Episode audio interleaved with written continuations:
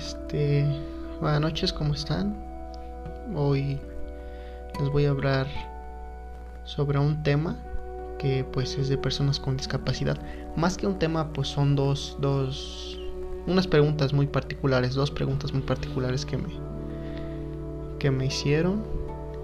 Y pues vamos a comenzar con la primera que me dijeron, ¿por qué es importante una persona como fisioterapeuta intervenir con personas con discapacidad?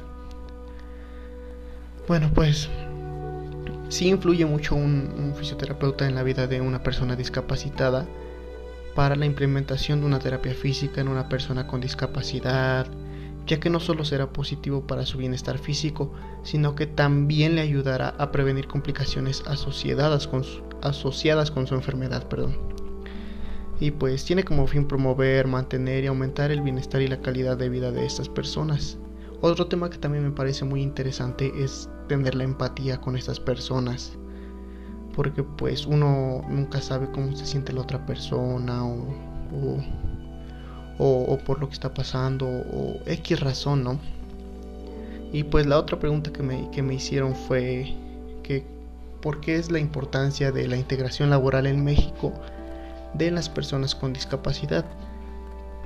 Pues como les mencionaba, yo creo que es la empatía porque una persona con discapacidad no, obviamente no puede tener los, las mismas, por así decirlo, capacidades, pues, de, alguien que pues está normal, que, que, tiene una vida saludable, por así decirlo.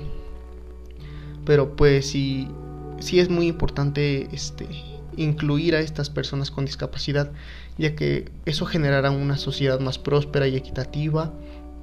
Y pues así como en su mismo el trabajo transformará su vida, ya que le ayudará muchísimo tanto económicamente como moralmente y enriquecerá, enriquecerá su experiencia personal.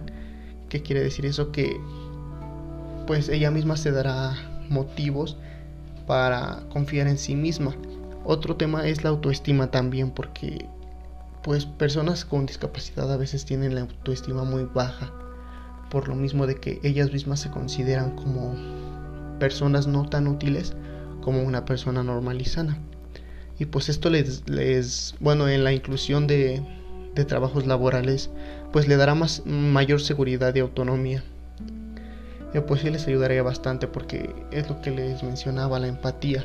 Por ejemplo, si nosotros como seres humanos, bueno, sanos físicamente, pues qué sentiríamos si, si estuviéramos en su lugar y, y, personas discapacitadas a las que, a las que, bueno, no discriminar, pero sí como que las apartan de las demás personas solamente por tener diferentes, pues diferentes capacidades y yo creo que todos somos iguales. Y bueno, eso sería todo y muchas gracias por escuchar este podcast.